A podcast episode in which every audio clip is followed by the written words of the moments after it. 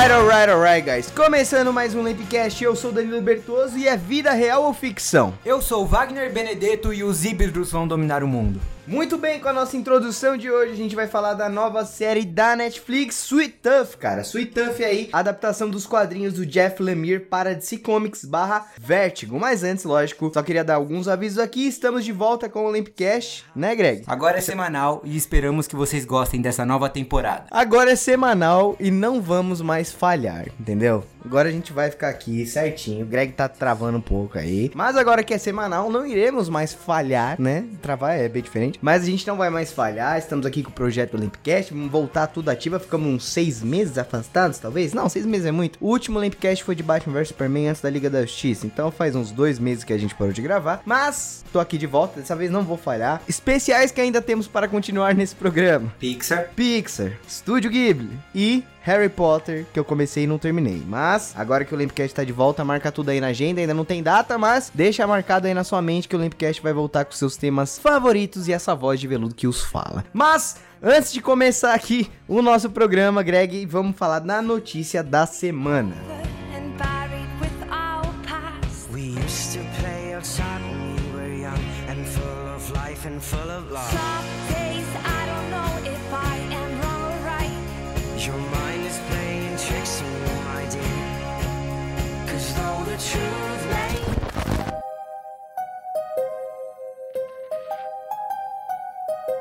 Greg, a galera está muito empolgada para assistir ao trailer de Homem-Aranha 3 No Way Home. Esse filme aí já está com mais de um bilhão de rumores. Aparentemente vai ter mais de um bilhão de personagens.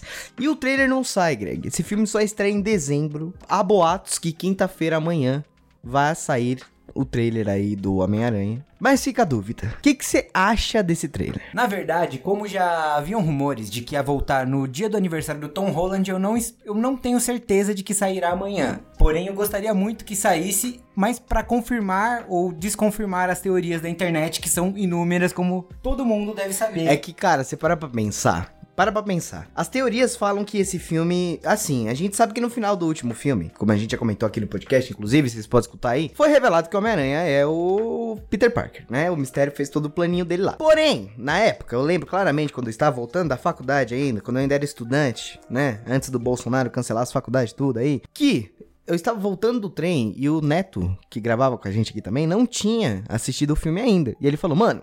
Tem multiverso mesmo? Porque no trailer falava que tinha multiverso, que o mistério era de outra terra. Eu falei, mano, tem, tá confirmado, velho, tá confirmado. Por que que eu falei aquilo? Porque apareceu o J.K. Simons como o J. Jonah Jameson, né? Que aparecia na trilogia do, do Tobey Maguire. Porém, agora, depois disso, a internet surtou de vez. Todo mundo tá jurando de pé junto que o Tobey Maguire e o Andrew Garfield tá. Estão falando que as meninas lá que fazia Mary Jane e a Gwen também tá. Mas, olha, olha, olha agora, a, a- a parte louca desse filme que não entra na cabeça, que eu não consigo olhar e falar assim, porra, vai ser bom. Eu não consigo falar que esse filme vai ser bom, por quê? O cara que fez o Dr. Octopus lá no do Tom Maguire, ele tá confirmado de volta, isso é, isso é 100% fato.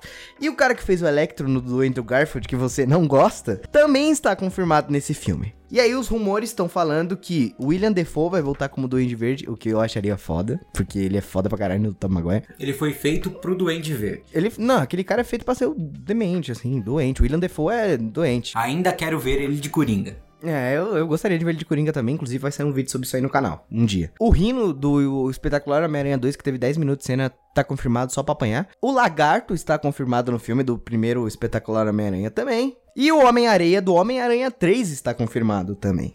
E, e- e ainda dizem que o Demolidor da Netflix, o Charlie Cox, vai retornar, velho. E aí, beleza, o Demolidor pode retornar ali, porque o Peter Parker vai precisar de um advogado, os caras é quatro pipipipopopó, mas, mano, você não acha que é muita salada e ainda botar o Tom Maguire, o Andrew Garfield e o Sexteto Sinistro contra o Homem-Aranha do Tom Holland, velho? Então, como já existem várias teorias, eu vou aproveitar para espalhar a minha teoria sobre esse filme. Em minha opinião, o que vai acontecer é que vai dar um problema com algum experimento no universo do Tom Holland e os vilões vão vir para esse universo.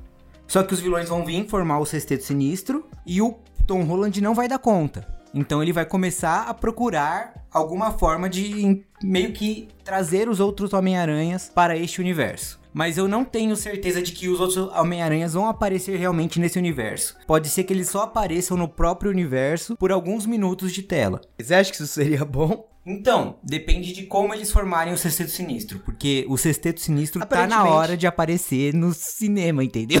É que, mano, a Sony tá muito tempo tentando trazer o Sexteto Sinistro, mas... Eu não sei, eu acho que botar seis vilões contra o Homem-Aranha, tudo bem, tem nos quadrinhos e tal, mas é outro rolê, assim, tá ligado? Há rumores de que o Peter, a gente sabe também que o Doutor Estranho tá confirmado nesse filme, porque já vai ser a porta do multiverso. E Loki também vai ser a primeira produção da Marvel a falar de multiverso, confirmado, diferente de WandaVision, que a gente jurava de pé junto que ia falar de multiverso, que não falou. Então Loki vai ser a primeira, depois vem o Homem-Aranha e depois vem o Doutor Estranho. A gente sabe que o Doutor Estranho tá nesse filme, como eu já falei, mas os rumores dizem que o Peter vai ser salvo pelo Doutor Estranho, que o Doutor Estranho fala: "Carai, moleque, como que você deixou sua identidade secreta ser revelada?". Vai levar ele pro Sancto Santoro e lá o Peter vai mexer nas paradas e vai acabar abrindo a porta dos multiversos e por isso o Sexteto Sinistro vai vir e junto com eles os Homens-Aranhas, entendeu? Então, tipo, é, sei lá, mano. Eu acho que é muito personagem. Vai ser Homem-Aranha Xuxa Requebra. Salada Caesar. Caesar Salada- Salad de Homem-Aranha. Spider-Man Caesar Salads No Way Home, tá ligado? Tipo, mano, o nome desse filme já é grande. Spider-Man No Way Fucking Home, tá ligado?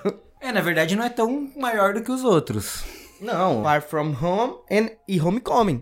É, o primeiro é maior do que esse, na verdade. Aproveitando que você falou de WandaVision, imagina se a quebra do universo da Wanda cria uma falha na, no universo e isso serve para os. Então, eu pensei que eu pensei que isso ia acontecer no WandaVision, mas não aconteceu. É que ele termina antes. É, ele exatamente. termina assim que dá o problema. Assim que acaba o universo dela. Então, mas esse, esse filme do Homem-Aranha, ele vai começar imediatamente da onde o outro terminou. Porque as, as primeiras fotos dos primeiros dias de filmagem que vazaram, é ele e a Mary Jane com a roupa do momento que eles foram descobertos que eles estavam dando aquele rolê por Nova York, tá ligado? Então, pode ser que seja o começo, assim. Aí deu uma pausa. O começo pode nem ser. O começo pode não ser a parte do multiverso. Pode ser mais a parte jurídica, que vai aparecer o Demolidor. o Demolidor como advogado e tal. E mais pra frente apareceu o multiverso. É. Sei lá, eu, eu, eu quero ver os dois de volta, tá ligado? Eu gosto muito deles. São meus Homem-Aranha. Os três são meus Homem-Aranha favoritos, mano. Junto com o Miles Morales. Mas é que sei lá, velho. Você trazer os caras que já tá de boa, terminou bem a história dos dois, tá? Tipo, a do Dentro Andrew Garfield. ficou uma bosta. É, Dentro E Garfield na não ficou uma verdade, bosta, o mas Tobey uma- Maguire, o terceiro filme é um lixo. Eu gosto do terceiro, mano. É meu guilt pleasure, velho. Eu gosto do terceiro, é guilt pleasure. Tudo bem, Não. mas. Tudo bem, mas você acha que aquilo foi uma forma correta de terminar Eu a acho- carreira dele no cinema como Então, Homem-Aranha? Então, mas não terminou como Homem-Aranha. Terminou como Homem-Aranha. Tá- Aparentemente não terminou porque ele vai voltar. Mas terminou. Não, nem terminou a carreira dele no cinema, porque ele voltou a fazer o Gatsby e tal. Não, ele faz filmes. Só que o Homem-Aranha do Tobey Maguire, você aceita aquele fim pra ele? Aquilo é o fim dele. Não, tinha espaço pra mais, velho. Entendeu? Tinha espaço pra Por mais. isso que tem é que, voltar. É que, é que assim, eu, não- eu não acho o terceiro. Eu sei que tem bosta naquele filme. Tipo, Peter Emma é uma merda, tá ligado? Mas eu gosto do final daquele filme, mano. Eu acho bonito pra caralho o jeito que ele termina com a Mary Jane, a morte do Harry e tal. E eu acho ainda que tinha um último filme que. t- Ia ter o Homem-Aranha 4, né? Não rolou lá por causa que a Sony não quis. Que o Sam Raimi, ele queria voltar, fazer o abutre e, e fechar direitinho o relacionamento do Peter com a Mary Jane, que eles iam casar e ter a filha do Homem-Aranha. Só que a Sony falou: não, não, três tá bom. Fez dinheiro pra caralho. E vamos fazer um reboot agora. Aí fizeram com o Andrew Garfield, que é um puta Homem-Aranha, um puta Peter Parker. Você pode não gostar, mas eu gosto para um caralho, tá, mano? Eu li todas as HQs do Homem-Aranha que existem e eu acho ele um puta Homem-Aranha, tá ligado? Eu gosto dos três Homens-Aranha. O que eu não gosto daqueles filmes é as situações dos pais do Peter, tá ligado? Tipo, ninguém quer saber dos pais do Peter. Todo mundo só quer saber do tio Ben e da tia May, mano. Que isso que importa na história do Homem-Aranha. Não é a porra dos pais de verdade dele, tá ligado? Foi o que fodeu aqueles filmes. Mas, porra, a morte da Gwen é, mano, é fiel pra caralho naquele filme, tá ligado? Não, foi muito boa a morte da Gwen, realmente. Toda, tudo isso do multiverso, na verdade, não é que é uma ideia ruim. É que tá muito cedo. É, é porque, mano, eles viram que o Aranha Verso deu dinheiro, tá ligado? Sim. Não, eles trouxeram uma ideia boa com o Aranha Verso e tentaram reaproveitar. O problema é que eles poderiam ter reaproveitado mais pra frente com o- o Homem-Aranha do Tom Holland, um pouco mais velho, um pouco um pouco mais experiente, assim, com pelo menos formado, né, mano? O cara ainda tá na. O cara ainda tá fazendo o ensino médio. Não dá pra botar o. o Miles Morales também tava na escola e foi da hora. Tudo bem, mas não dá pra botar o multiverso em cima dos caras, ainda mais com o sexteto sinistro contra ele, mano. O cara É. tem É que, 16, mano, 17 no anos. último filme ele ganhou o sentido da aranha, entendeu? Agora Não. os três têm o cinto da aranha. O, o último filme, ele terminou mostrando que, assim, ele tá se desenvolvendo como um Homem-Aranha foda. Mas ainda não dá pra dizer pelo último filme que ele é o Homem-Aranha foda, entendeu? Eu, achei ele um Homem-Aranha foda nesse último filme. Ele é o moleque-aranha foda. Não, ele é o Homem-Aranha. Miranha. Miranha, moleque-aranha. Ele é um miranha, velho. Mas de todo jeito. Expectativas pra trailer, eu quero pelo menos ver a porra do Tobey Maguire e do Andrew Garfield. Que, mano, é o mínimo que os caras têm que colocar no trailer pra falar. Porque até agora ninguém falou assim, não vai ter, hein? Tá, tá, tá, a Sony tá deixando. E vai lá, a Sony da, da, da Espanha vai lá botar foto os três Homem-Aranha. Qual é o seu favorito? Aí você fala, ô irmão, você está brincando com a minha cara, irmão? Você está brincando com a minha cara, irmão? Aí é filha da puta que viu o trailer não sei aonde e o trailer não sai. Aí é filha da puta que, ai, meu amigo falou que falou que falou que falou que falou e não, não sai. Meu amigo falou que o título brasileiro é esse, não sai, tá ligado? Aí vem Daniel RPK, esse filha da puta que eu não aguento mais, deve estar desempregado. Falar assim, não, porque se pá, talvez não tenha o Tom Maguire, mas ele já tinha confirmado que tinha o Tom Maguire. Esse cara, ele só trabalha em cima de coisa óbvia, tá ligado? Tipo assim, olha, pode ter o Tom Maguire. Aí todo mundo, nossa, confirmou o Tom Maguire. Aí depois ele volta, ele pensa assim, pô, pode não ter, né? Aí ele vai lá e fala, então, pode ser que não tenha. Pelo que eu vi aqui, pode ser que não tenha. É lógico que pode ou não pode ter, caralho. Você tem 50% de chance de acertar essa porra. Eu não, aguento. 50 não, ele já, já cobriu o 100%. Ele já falou, cobriu pode ou não 100%, pode. tá pode ou não pode ter. Eu, eu, eu sei que pode ter, mas eu acho que eles não vão colocar. Aí você fala, porra, irmão, decide o teu caralho aí, você não é jornalista, filha da puta. Sabe o que seria incrível se eles fizessem? Eles fizessem um trailer da porra que você falasse, meu Deus, que filme foda. Que e aí no final eles, eles só colocassem assim: não vai ter outro Homem-Aranha. Tá ligado? Mano, é o que eu queria, é o que eu Tipo, eles queria. exaltam o Tom Holland, exaltam o Tom Holland. Não vai ter, porque não precisa, tá ligado? precisa, Já mano. tem ele. Mas assim, vou falar pra você, quando começa aquela música lá, tipo assim, eu já imagino assim, né? O Sinistro quebrando o Homem-Aranha, porque pra mim o Homem-Aranha é o, é o cara que apanha. Pra mim, se- ó, vou ser sincero, nos últimos dois filmes do Homem-Aranha com o Tom Holland, tirando os Vingadores, ele não apanhou tanto assim nos Vingadores, mas nos dois filmes solos do Homem-Aranha, terminou de um jeitinho que eu gosto, que é Homem-Aranha com roupa rasgada, cara sangrando e cara fudido, tá ligado? O Mistério deu um puta cacete nele, que foi do caralho. O moleque voltou quebrado, chorando, mancando. E o Abutre também deu uma porradinha nele, derrubou parede no cara. O bagulho foi tenso. Então, particularmente, gostaria de ver só o Tom Holland sendo o Homem-Aranha picão, mas. E eu já imagino assim, ó. Tô chegando nesse ponto. Homem-Aranha apanhou de sexteto sinistro, ó, os caras lá, matamos o Homem-Aranha, tá ligado? E aí começa.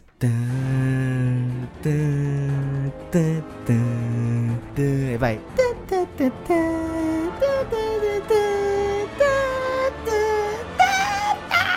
Abre o portal, sai o Tom Maguire, o Andrew Garfield, só placa, placa, placa. Aí ele levanta o Doutor Estranho, vem junto e pode, pô, pô. Mano, vai ser bom se for assim. Sabe uma coisa que eu quero muito desse filme? É a evolução da Karen, mano. Eu quero ver a evolução da Karen para chegar no Jarvis. É. Ela sendo ela se tornando a secretária foda do Homem-Aranha. É. é que, tipo, o Jarvis trabalhava como secretário do E Stark assistente. na empresa. Não, mas a Pepper era a secretária dele. É, é que assim, a Pepper ela tinha o trampo dele como a secretária física, só que ele tudo que ele precisava fazer, ele usava o Jarvis pra pesquisar, ou seja, ele usava como uma pessoa assim, um auxiliar pra tudo. Literalmente um assistente. Eu quero ver a formação da Karen pra chegar nisso, porque querendo ou não, tem muito da evolução deles dois como o uniforme e o Homem-Aranha se conhecendo nos filmes antigos do, do Tom Holland. Eu gostaria de ver a continuação disso e que não fosse deixado de lado, entendeu? É, eu não tô ligando muito pra Karen, tô cagando pra essas... Homem-Aranha com assistente virtual, toma no cu, pega uma Siri aí e tá suave. Mas...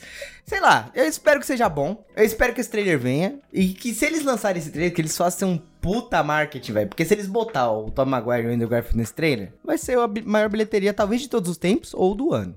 Com certeza da década. Tá ligado? Vai, vai ser uma puta bilheteria. E a pandemia também já tá no finalzinho, infelizmente, aí, né? Então, tipo, não tá 100% no final, mas tá acabando. A gente sabe que tá acabando. Mais um pouco, ficaria igual o nosso próximo assunto, que é o Swift Tough, né? A pandemia. Então, chega de falar de Homem-Aranha. Hum, só quero que esse trailer saia, que para rumor, mostre o que tem. E se não tiver, beleza, que faça o filme foda igual você falou, tá ligado? Só sai pra mostrar o que, que vai ter nessa porra desse filme. Só mostra que vai ser foda, não importa que os pode falar o que você quiser, o filme vai ser foda. Tá ligado? E é isso que eu quero. Com ou sem Tobey Maguire tem que ser foda, tá ligado? Exato. É só isso que eu quero, velho. Então é isso que eu espero dessa porra desse trailer. Não aguento mais falar de Homem-Aranha 3, tá ligado? Não aguento mesmo. Eu amo o Homem-Aranha, amo cultura pop, amo o filme do Homem-Aranha. Só que todo dia é rumor do bagulho e você perde até vontade de assistir o negócio, tá ligado? E hum, é foda. Mas de todo jeito, agora, vamos entrar na nossa pauta principal, que é Swift Tuff.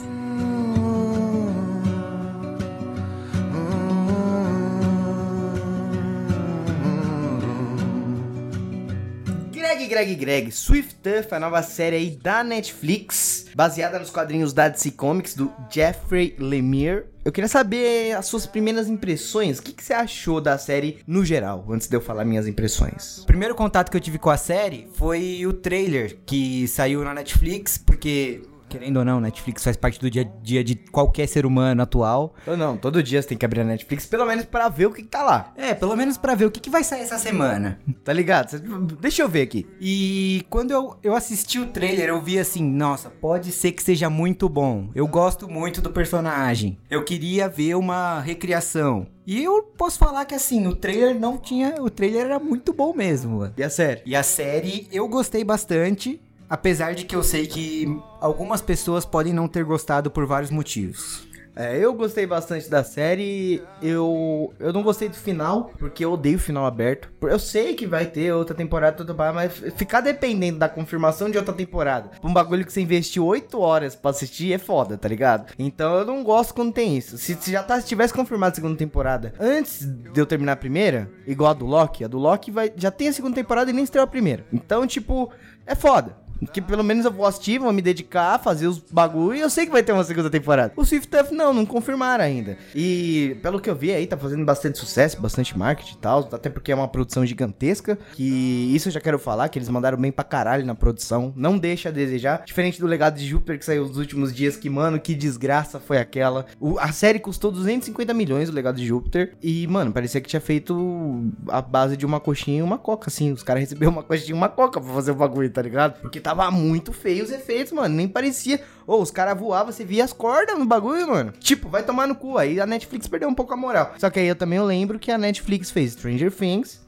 Netflix fez House of Cards e a Netflix fez a porra do The Witcher, que é uma, uma das minhas séries favoritas, assim. Então, deu pra botar fé no Swift por causa disso, mano. Então, em termos de produção, eu gostei bastante, mas eu não gostei muito do final. Eu achei uma adaptação muito boa. Eles tiveram aquele negócio de dar uma suavizada, porque nos quadrinhos é meio mais sombrio, mais adulto. Mas, como se trata de uma fábula, uma reinvenção de uma fábula que ao mesmo tempo é uma fábula, eu acho que ficou muito bom o formato que eles fizeram de realmente ser uma, só uma fábula, não uma reinvenção de uma fábula. E eu achei legal, tanto que o nome Swift Tuff é praticamente o nome que você daria pra qualquer fábula, tá ligado? Então eu gostei bastante do jeito que eles olharam o material que eles tinham e como eles transformaram aquilo num negócio palatável pra todo mundo e principalmente pras crianças, velho. Porque desculpa, é um desenho, é uma série pra criança, tá ligado?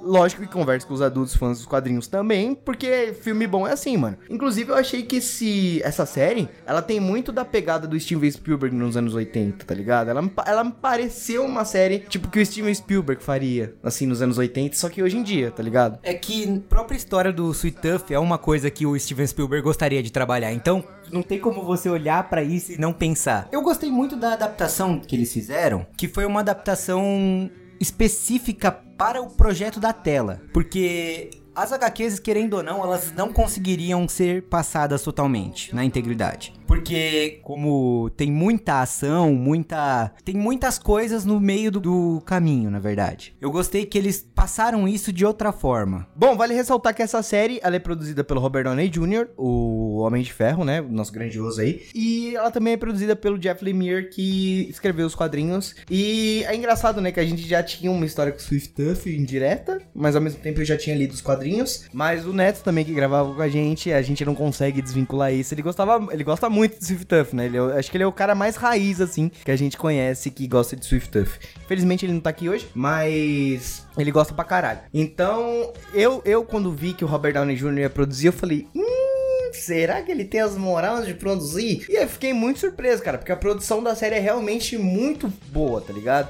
Eles conseguiram fazer uma negócio. Eu acho que o cara, um cara com o nome do Robert Downey Jr., por exemplo, que tem um nome de peso, queira você ou não, ele consegue falar pros caras falar, mano, eu sei o que eu tô fazendo, dá essa grana aí que vai dar certo, tá ligado? Então eu acho que como produtor, eles, ali, mano, ele mandou bem demais, porque logo na abertura da série que aparece o logo da Warner ali, que é uma parceria da Warner, que inclusive essa série tinha que estar no HBO Max, né? Ia ser foda, mas é um original Netflix, que a Netflix, Netflix comprou os direitos, mas ia, ia ser, e quando você vê o logo da Warner bem trabalhadão, você fala, caralho, Tá diferente essa porra, os efeitos estão bons. E aí quando começa a série, tem toda a fotografia, trabalho de cores e tudo mais. Isso, Aquela orelhinha, mano. aquela orelhinha, velho. foda. É foda pra caralho a orelhinha do cara. É, mano, então você vê que a produção ficou boa pra caralho, né? E a gente também foi pego de surpresa porque no começo a gente achava que o pai do Gus era o Daniel Radcliffe, né? Eu pelo menos falei, caralho, é o Harry Potter, mano, que ele, esse maluco aí é a cara do Harry Potter. E depois que a gente foi pesquisar no IMDB pra gente tirar umas dúvidas da série, a gente descobriu que ele não é o Daniel Radcliffe, cara. E o, o cara que faz o pai dele parece muito o Daniel Radcliffe. É, o, ele tem o mesmo olhar. Não, ele tem o mesmo olhar, ele tem o mesmo nariz. Quando tá de óculos, tá igualzinho. E quando ele tá de barba, você fala, é o Daniel Radcliffe, essa porra. O nariz dele é um pouco maior, só que como o olhar dele é muito parecido, você fala, não, não tem como não ser. É que a barba tapa um pouco, aí você fala, não, é o Daniel É o Radcliffe. Daniel Radcliffe nessa porra, mano.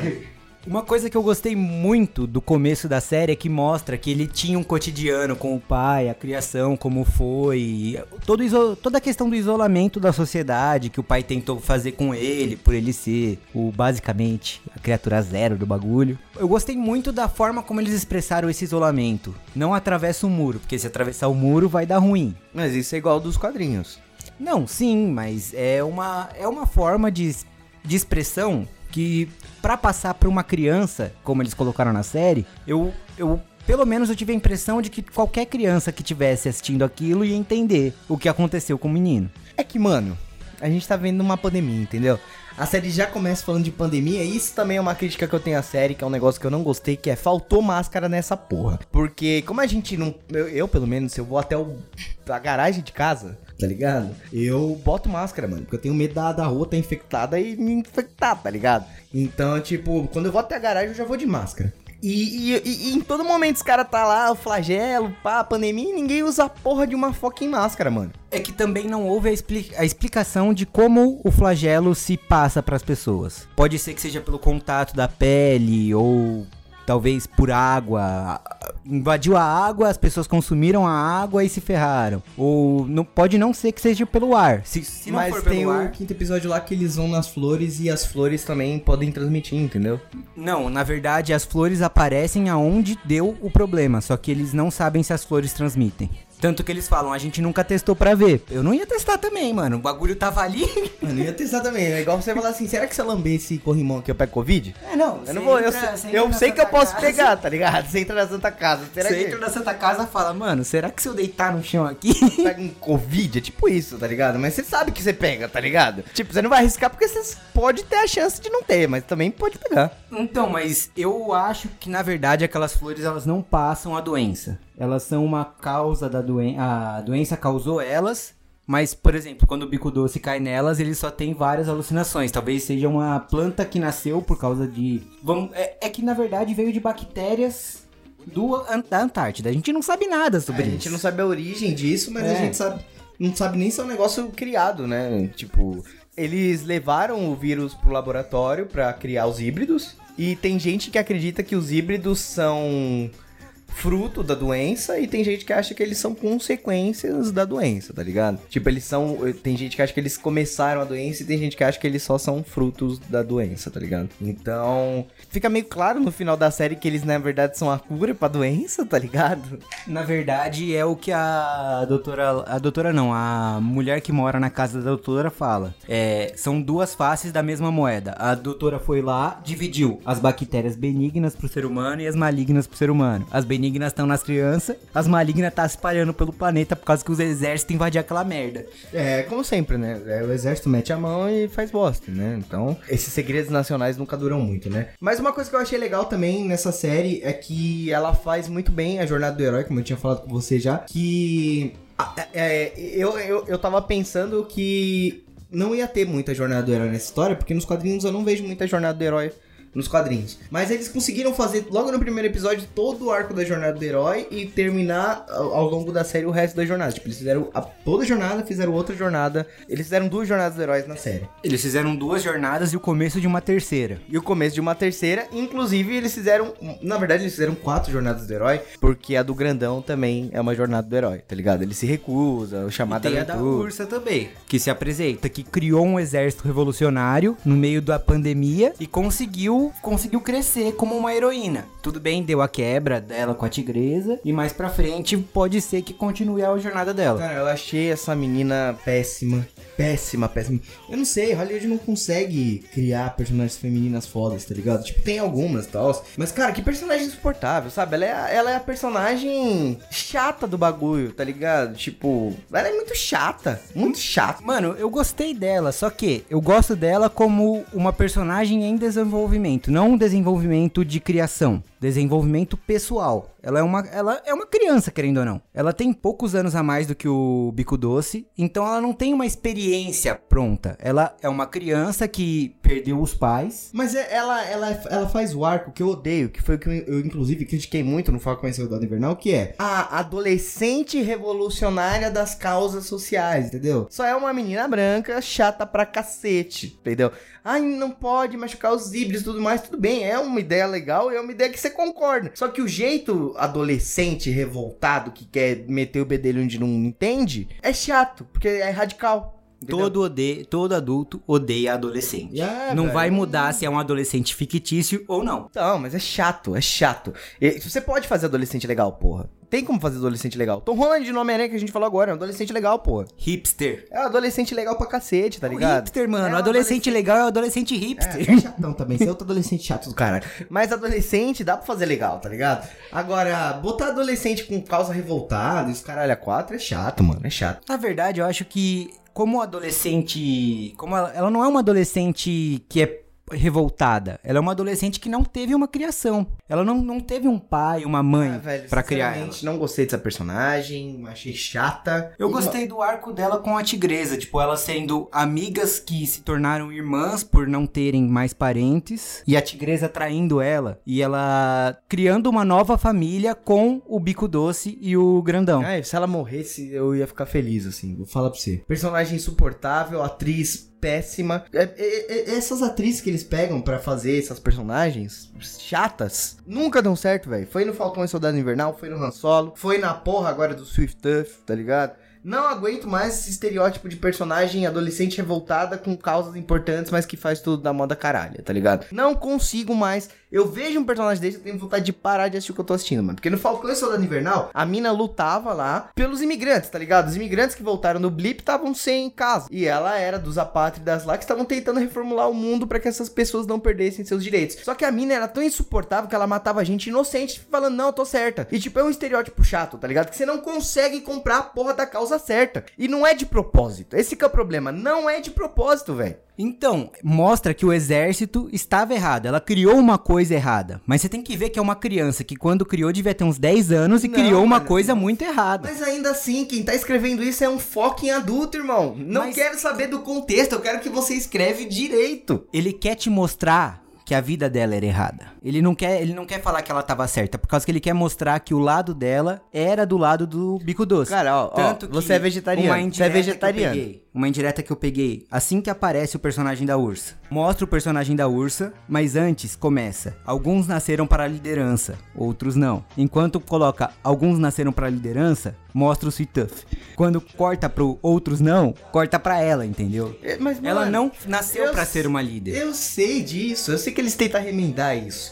Mas o que eu tô falando é que é o estereótipo chato. Você é vegetariano, você é vegetariano. Imagina se surge ah, u- um vegetariano aí que mata todo mundo que come carne porque tem que parar de comer os animais. Você não vai concordar com isso, você não vai comprar a causa.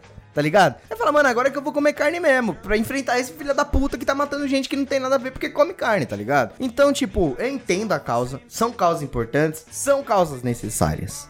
Ao mesmo tempo, você tem que escrever a personagem fazendo o bagulho certo. Não dá mais, mano. Não dá. É muito chato botar personagem adolescente revoltada que quer fazer as coisas achando que sabe quando não sabe. Você, espectador, você fala, caralho, mas tá tão óbvio. Mas é que, mano, você tem que entender que não dava pra colocar uma criança sabendo o que tá fazendo. Então, não Ela tinha botava, 14 pô. anos, mano. Não, não botava, pô. Mas você tem que ver, é literalmente um protesto contra manifestação do, do que a criança faria num apocalipse, mano. Porque uma criança não Cara, tem, ela tem base. 16 anos. Onde que ela é uma criança? Mas, mano, tudo bem, ela não começou com 16 anos no exército. Mas ela tem 16 anos. Mas ela perdeu errado. os pais com 10 anos. Ela perdeu os pais com 10 anos. Desculpa, pra mim é indefensável essa personagem, é indefensável, indefensável esta porra desse arco. Não, não tanco, não gostei. Por mim, personagem pode morrer, mano. É, pra mim, assim, tem personagem nessa série que eu tô cagando e andando. A esposa do médico, eu estou cagando e andando se ela vai viver ou se ela vai morrer. Se morrer, beleza. Se não morrer, beleza.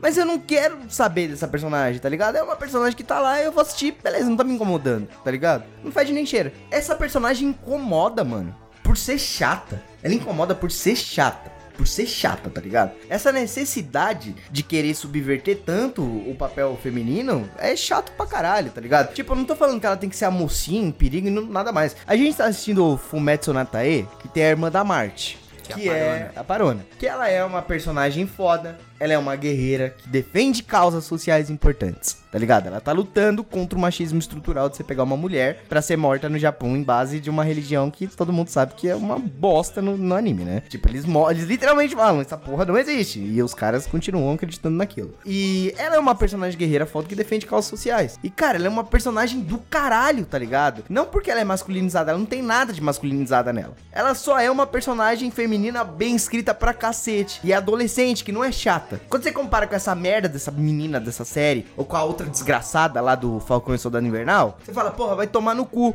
O desenho japonês aqui tá fazendo o bagulho 10 vezes melhor do que um adulto tá escrevendo essa merda. Então, no Fumetsu no Anatae mostra que, na verdade, que o que consertou a Parona foi o, o relacionamento dela com a Marte. Antes dela conhecer a Marte, ela era uma pessoa diferente. Mas ela não era insuportável. Você não sabe, não aparece ela. Exatamente. Não me mostra o personagem sendo insuportável, velho. talvez eles vão fazer essa quebra com a Ursa e o Sweet Tuff. Eles querem mostrar essa, essa jornada dela junto com o Bico Doce se tornando uma pessoa melhor. Não, cara, não. não- oh, o final do, do- do- da série é ela lá com a médica lá, a médica falando, qual é o seu nome? Ela não tô aqui pra fazer amigo, não, velho. Pô, vai tomar no cu, personagem antipático. Você tá defendendo essa porra dessa personagem, velho?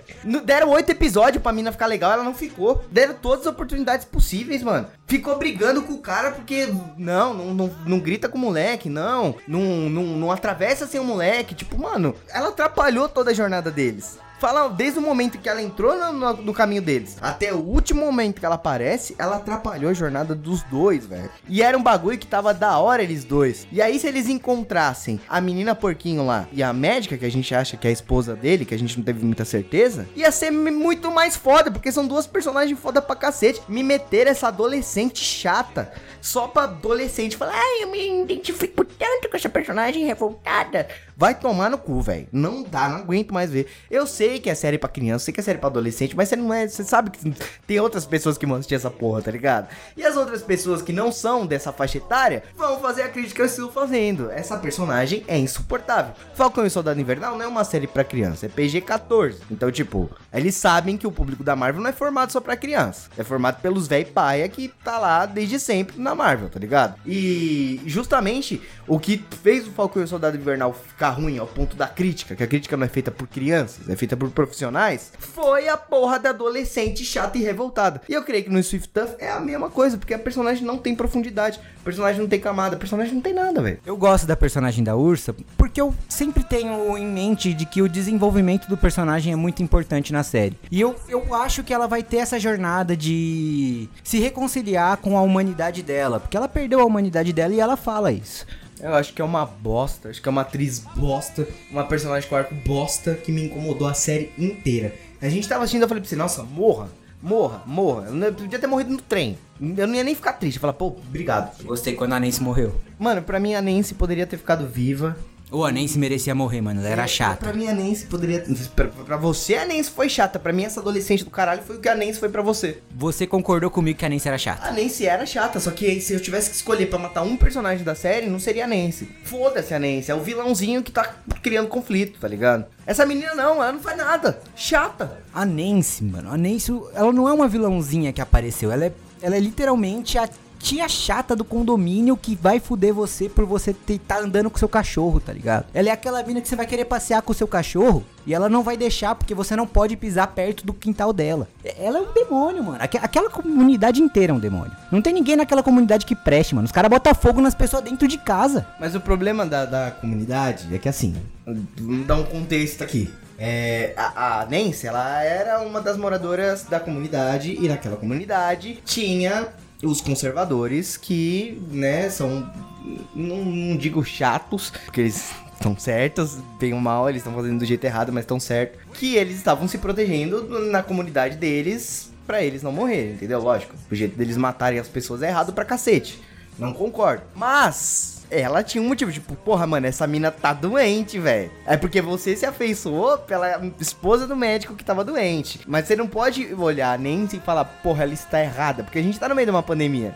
Se tem um cara que tá com Covid, ele sabe que tá com Covid. Ele vai no meio de uma reunião em pessoas que não estão com Covid. E uma pessoa percebe que esse cara tá com Covid e vai atrás pra tirar satisfação, a pessoa não tá errada, irmão. O problema é que a pessoa ela já, já havia confirmado que ela não estava transmitindo e ela estava isolada dentro da casa dela. Ela não estava saindo mais justamente porque ela estava doente. Não, não, não. Ela não estava respeitando. Ela teve que ir na festa porque se ela não fosse na festa iam botar fogo na casa dela com ela dentro. E aí ela foi pra festa obrigatoriamente. Quando ela voltou pra casa ela falou: "Não vou mais sair". E não saiu mais. Só que a, a vizinha chata foi lá, meteu o bedelho onde não era chamada pra pegar a doença. E ainda falar, ainda tentar matar a mina. Mas, mano, a vizinha sabia que ela tava doente. Mas, li- literalmente, a gente tá vivendo uma pandemia. Não é porque uma pessoa tá doente que você vai ir atrás da pessoa. É justamente o contrário. Você vai pro outro lado. Mas nas regras da comunidade era dito que se a pessoa tivesse doente, eles iam matar a pessoa, porra. É condizente com o que os caras construiu. A comunidade inteira era errada, velho. Essa que é a brisa. O doutor não tinha que ter ficado lá, não, mano. Aquele doutor, ele merecia coisa melhor. Mano, eu gostava daquele doutor, mas foi passando os episódios, eu fui achando ele muito cuzão, velho. Não é que ele é cuzão, ele é covardão e, mano, querendo ou não, ele quer salvar a mulher dele, a pessoa que ele ama, né? Isso é muito foda. Eu, eu não sei o que eu faria se, por exemplo, você pegasse a porra da doença. É, mano, ia morrer, velho. Fazer o quê? É, tamo aqui, né? Nós ia morrer tudo junto, Ia infelizmente. morrer, tá ligado? Então, tipo, sei lá, mano, eu acho que. É, ele exagera um pouco, assim. Porque quando a gente vive uma. é, Se a gente. É ficção, tá ligado? Se a gente não vivesse uma pandemia, eu ia comprar fácil. Mas a gente tá vivendo a merda de uma pandemia há dois anos já, velho. Só que imagina que a vacina não saiu em menos de 5 anos. E deu dois anos, começaram a furtar as lojas, velho. Então, mas aqui não seria diferente, né, mano? Aqui estamos quase assim aqui na pandemia. Sweet Tooth seria o sonho pro que seria o Brasil pós-pandemia. Você não tá entendendo. Porque, querendo ou não, assim, cê- eles ainda conseguem manter uma parte, uma parte das, da cultura deles. No Brasil, seria meio que foda-se, mano. Vamos fuder geral, roubar lugar e foda-se. Apesar de que o exército é assim, os últimos homens são assim. Só que os personagens que estão sendo apresentados, inclusive o doutor, ele não tem essa mentalidade. Por isso que o doutor é um cara foda. Só que ele é covardão, mano. E ele quer é um cara pesquisar. foda porque ele é um coração bom, tá ligado? Ele é Sim. uma pessoa com um coração bom, mas que também toma caminhos errados. Mas ainda assim, você vê a construção desse cara bom pra um cara desnorteado, pra um cara meio sem escrúpulos, e depois dando a volta e fazendo certo de novo, é interessante. Eu não peguei raiva do doutor.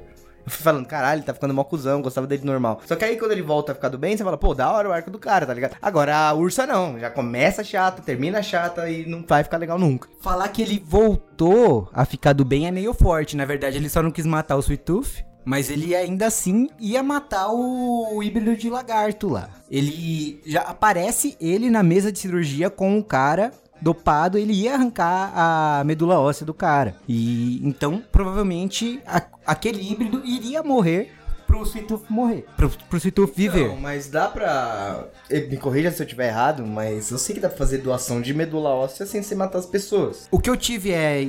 A impressão é de que não era só a medula óssea.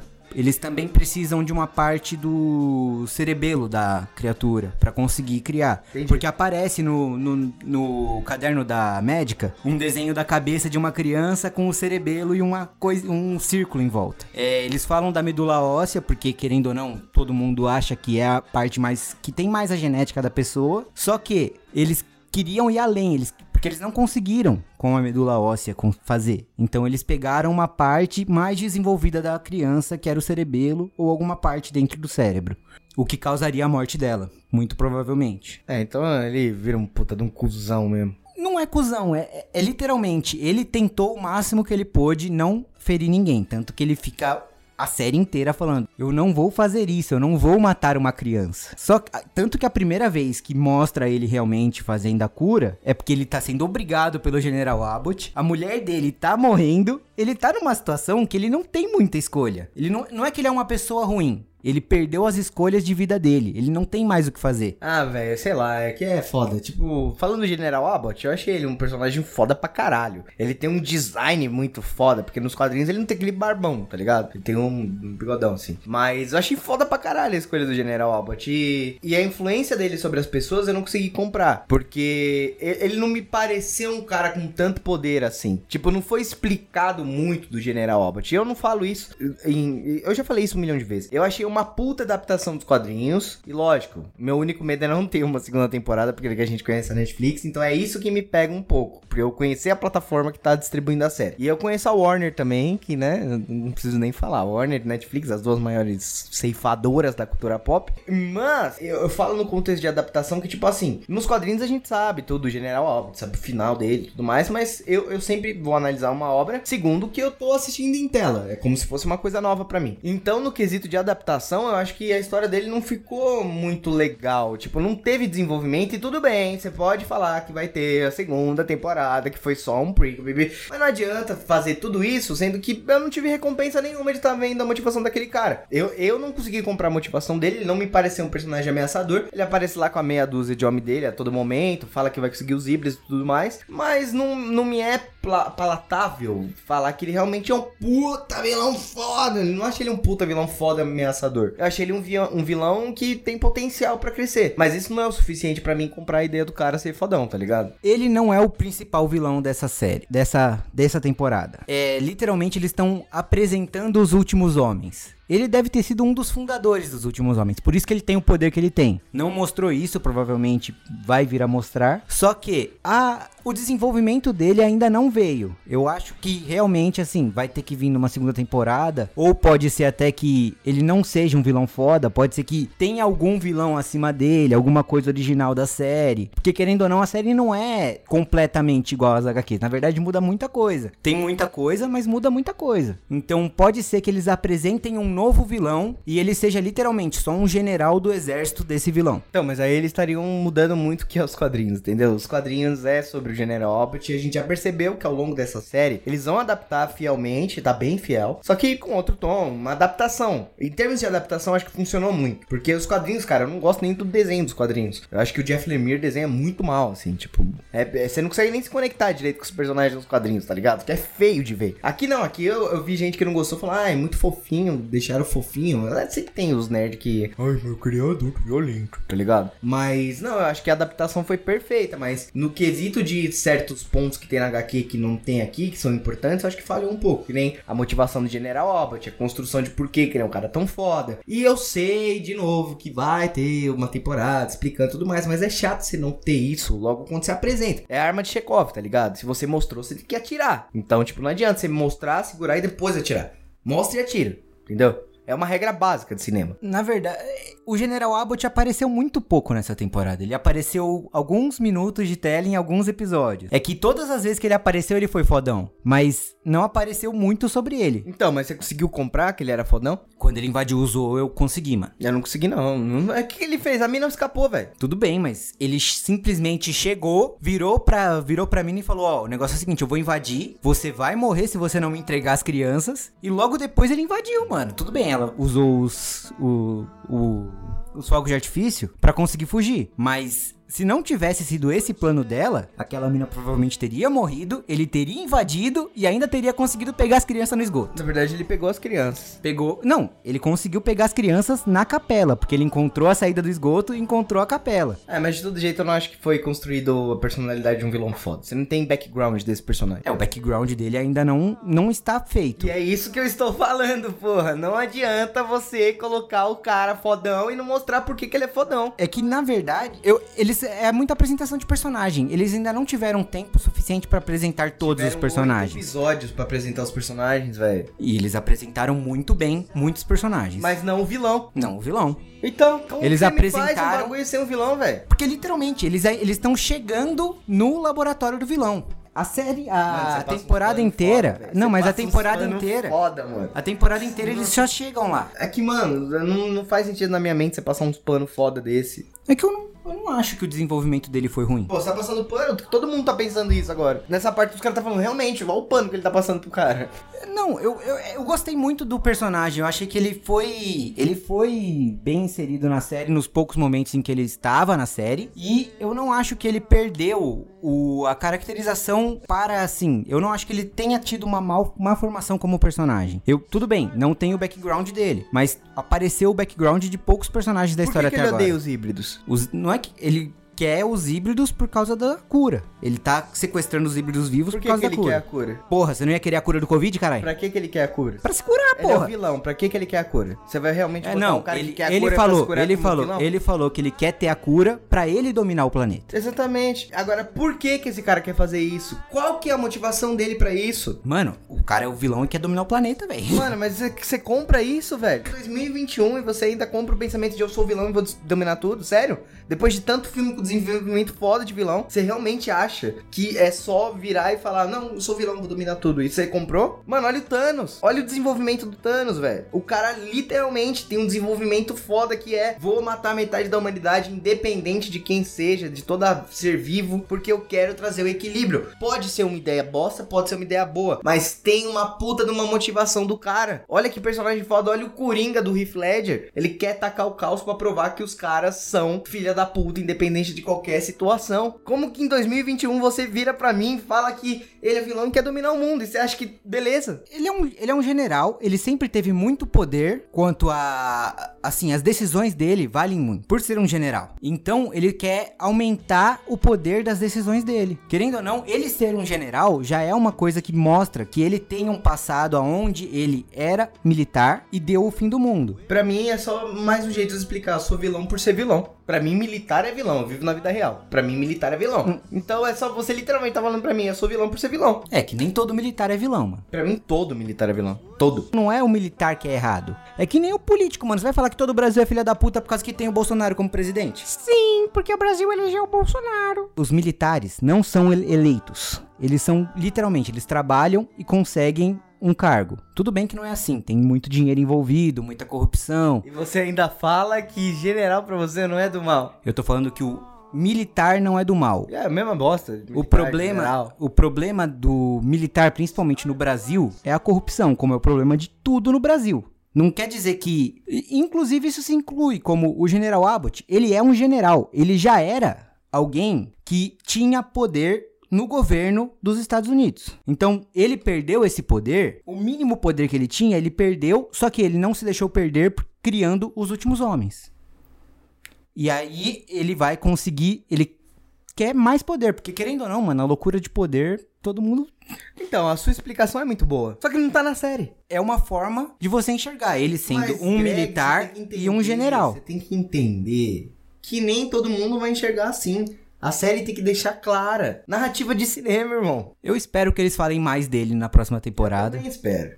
porque que a caracterização dele tá muito boa. Ele parece o Dr. Eggman do Sonic. É, parece, ele seria um bom Dr. Eggman. Não, Jim Carrey é o Dr. Eggman pra sempre agora.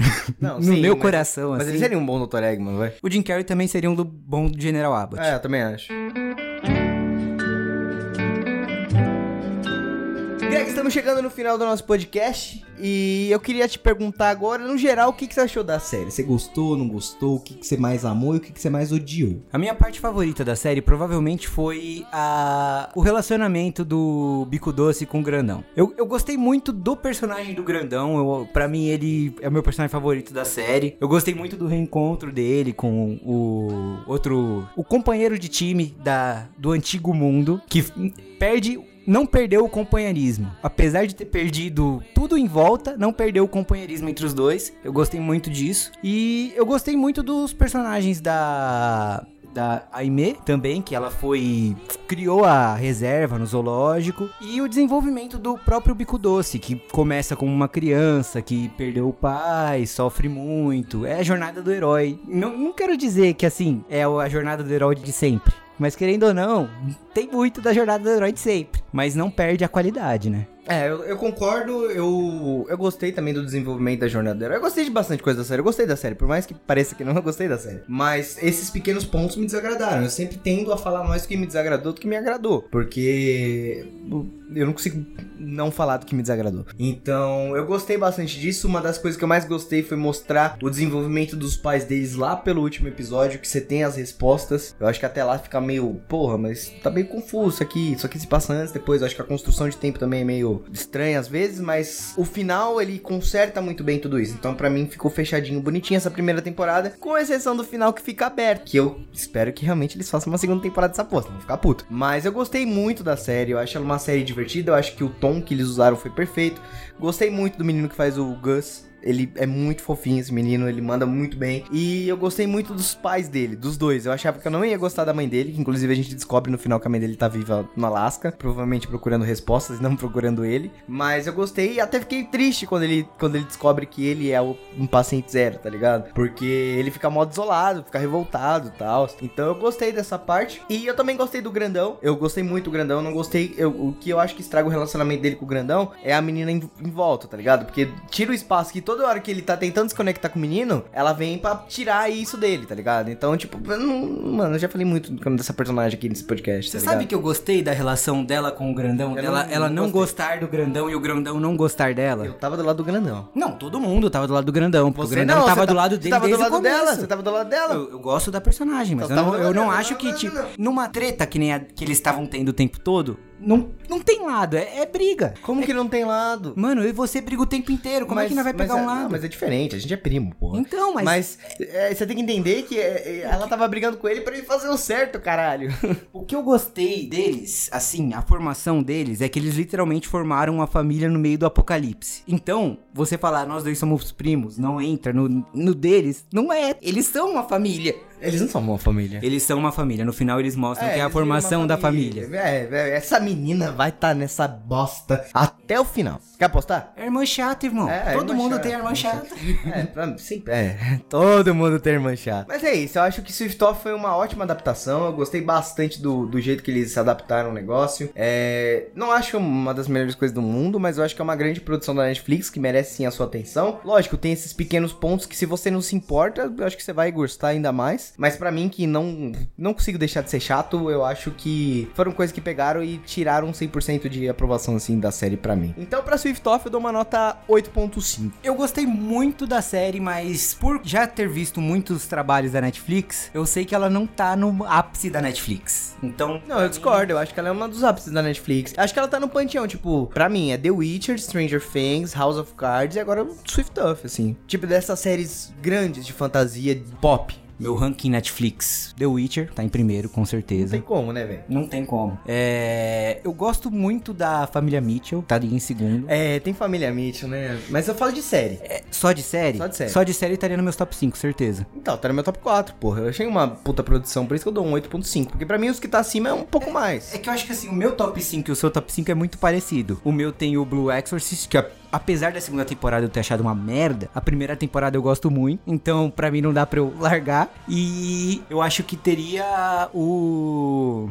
The Great Pretender, que é uma, é uma animação de. É um anime que eu gosto muito também, original Netflix, e que eu nunca pensei que veria alguma adaptação da Netflix assim. Do nada, um anime Netflix foda. Eu também, não, eu tenho isso com o Castlevania, que também tá no meu top. Castlevania, entendeu? São séries que, querendo ou não, estão no top. Mas no geral, qual sua nota? Eu, eu dou um 9 pra série, eu gostei muito do desenvolvimento dos personagens, eu gostei muito da apresentação do universo, e eu acho que, como a continuação pode vir a surpreender mais, Também acho, acho que a segunda temporada pode ser bem melhor. e eu gosto que ela, ela deu uma abertura pra uma segunda temporada melhor do que a primeira, apesar da primeira ter sido muito boa. Isso, é uma, isso é uma coisa que poucas pessoas pensam em fazer, e, E, é a- uma e a coisa que direção abre. dessa série, né, foi inclusive um negócio que a gente comentou junto com o Floyd, que a direção dessa série é muito sutil, né? Eles utilizam muito bem a linguagem cinematográfica, que nem é o lance do médico pegar a cela dentro do carro, né? Que é um bagulho foda. Então, tipo, essa linguagem também eu acho que eles usaram muito bem. A direção da série é muito boa. Eu acho que só pecam em coisas que não são culpa da produção nem da direção, são culpas do roteiro. Então, por isso eu dou o meu 8.5, porque eu acho que a menina, a ideia batida de tudo bem que isso sai um pouco fora da série, mas essa ideia de construir personagem revoltado, adolescente, que é consequente, já tá batida.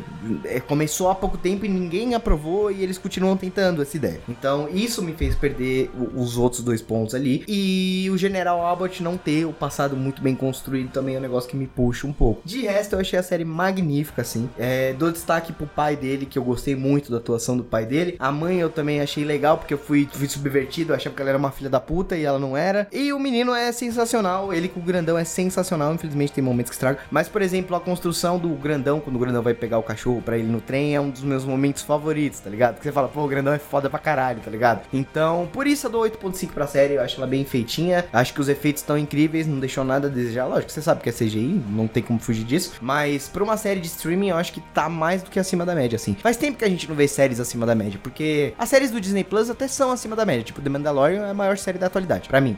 Mas é, é- é outro rolê, tá ligado? É Star Wars, você espera um bagulho acima da média. Quando você não espera um bagulho acima da média, você recebe um bagulho acima da média, eu gosto, fico surpreso e acho que eles mandaram bem demais. Se a Netflix mantesse esse nível de produção em todas as produções, a gente teria muito mais coisa positiva do que as merdas que eles entregam pra gente. Pra mim, o ápice da série foi a direção fotográfica dessa série. Também gostei É bastante. muito boa a direção fotográfica dessa série. Se vo- você vê, você se sente bem porque você tá vendo uma coisa muito bonita. Você fica o tempo inteiro, nossa, que cena foda. Não, a, a fotografia, a coloração e a trilha sonora também. E toca Of Monsters and Men lá, várias músicas legais. É, é bem, bem da hora. E eu acho que a- o espírito de você colocar um moleque. Uma, realmente uma criança passando por tudo aquilo é bem válido, porque ele tá vendo as coisas. A cena que ele tá escutando música pela primeira vez é do caralho, assim, tá ligado? Não, é uma, é uma cena. É, é- é o que eu falei, é uma cena que você fala, caralho, mano, que cena foda. Os caras souberam fazer a cena, entendeu? É, essa série é foda pra caralho, mano. Então é por isso que eu fecho com 8.5 e você fecha com seu 9. Bom, então é isso. Esse foi o nosso podcast sobre Sweet Tuff, a nova série aí da Netflix. Agora a gente quer saber de você. O que, que você achou da série, cara? Comenta lá no nosso Instagram, tem um post divulgando aqui Sweet Tuff e você vai lá e comenta. Ah, eu gostei muito da série, acho que ela é muito boa. Fala pro Danilo que a Ursa é uma personagem foda. Vai lá, tenta mudar a minha opinião e eu vou olhar pra você e falar, não, eu não acho. Mas de todo jeito, você está convidado a seguir a gente no Instagram, arroba Podcast, ou no Lâmpada Nerd, arroba Lâmpada Nerd. E não se esqueça, é muito importante seguir o Lampcast aqui na sua plataforma de streaming que você está ouvindo esse programa, porque você vai ficar por dentro dos próximos episódios e dos próximos especiais. Você também pode sugerir tema toda quarta-feira lá no Lampcast, que tem a caixinha de perguntas sugerindo temas, cara. Mas é isso, eu vou ficando por aqui. Valeu, galera. Eu espero que esto- todos estejam sobrevivendo durante essa pandemia. vivendo. Não vira Tuffs. Sempre tenta virar jacaré, moçada. O objetivo da vida, assim, ó, vou virar jacaré. É, a meta agora é virar, viver até outubro pra virar jacaré, né? Essa porra. Tô indignado, inclusive, que vamos ser os últimos a tomar vacina, enquanto um monte de filha da puta aí que tá em bar, os caralho, a quatro vai tomar antes de nós. Mas tudo bem, vamos ser os últimos a falar, eu, seus filha da puta, fiquei em casa até o último segundo, desgraçado. Eu ia ficar em casa de qualquer jeito. Eu espero que menos as pessoas tenham consciência de que apesar de você tomar a vacina, você ainda pode passar ela para as outras pessoas. E querendo ou não, a disseminação continuaria. Então, fique em casa, moçada. Se cuidem, um abraço e alright, alright, alright.